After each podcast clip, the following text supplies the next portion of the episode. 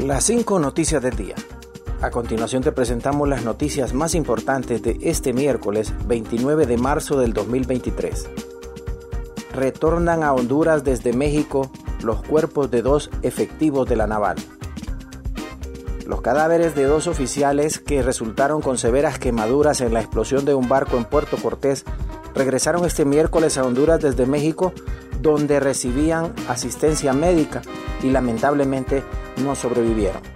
Se trata del teniente de navío Ismael Romero Anariba y el jefe primero Wilmer Muñoz, quienes resultaron con quemaduras el 16 de marzo cuando una embarcación encallada explotó en Puerto Cortés.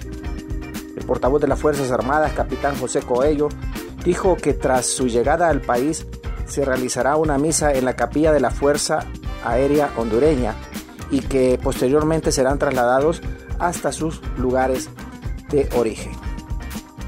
Los cuerpos de los dos fallecidos llegaron la tarde de este miércoles a la base aérea Hernán Acosta Mejía de la Fuerza Aérea Hondureña en un avión de esa misma institución. López Obrador afirma que México no oculta nada sobre incendio de migrantes.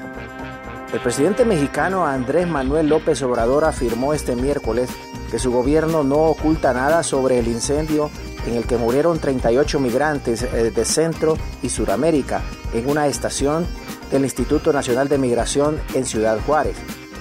No hay ningún propósito de ocultar los hechos, ningún propósito de proteger a nadie.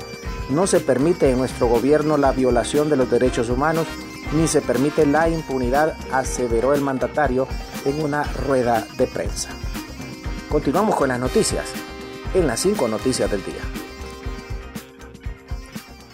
Afinan dictamen para evitar pago de parqueo en centros comerciales.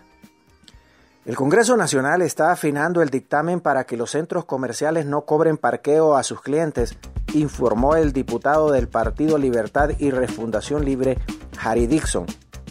Tenemos varios meses de estar luchando a lo interno del Congreso Nacional y por fin la semana pasada el presidente de la Comisión de Dictamen nos ha informado que ya van a terminar de redactar el dictamen, dijo. Agregó que una vez que se ha redactado el dictamen, se pasa a la Junta Directiva y vamos a ver si la Junta Directiva tiene valor de someterlo a debate y también si los diputados nos acompañan con su voto.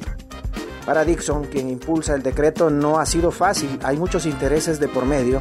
Los dueños de estos centros comerciales ganan mucho dinero con esos parqueos y ellos tienen la obligación de dárselo de forma gratuita a sus consumidores.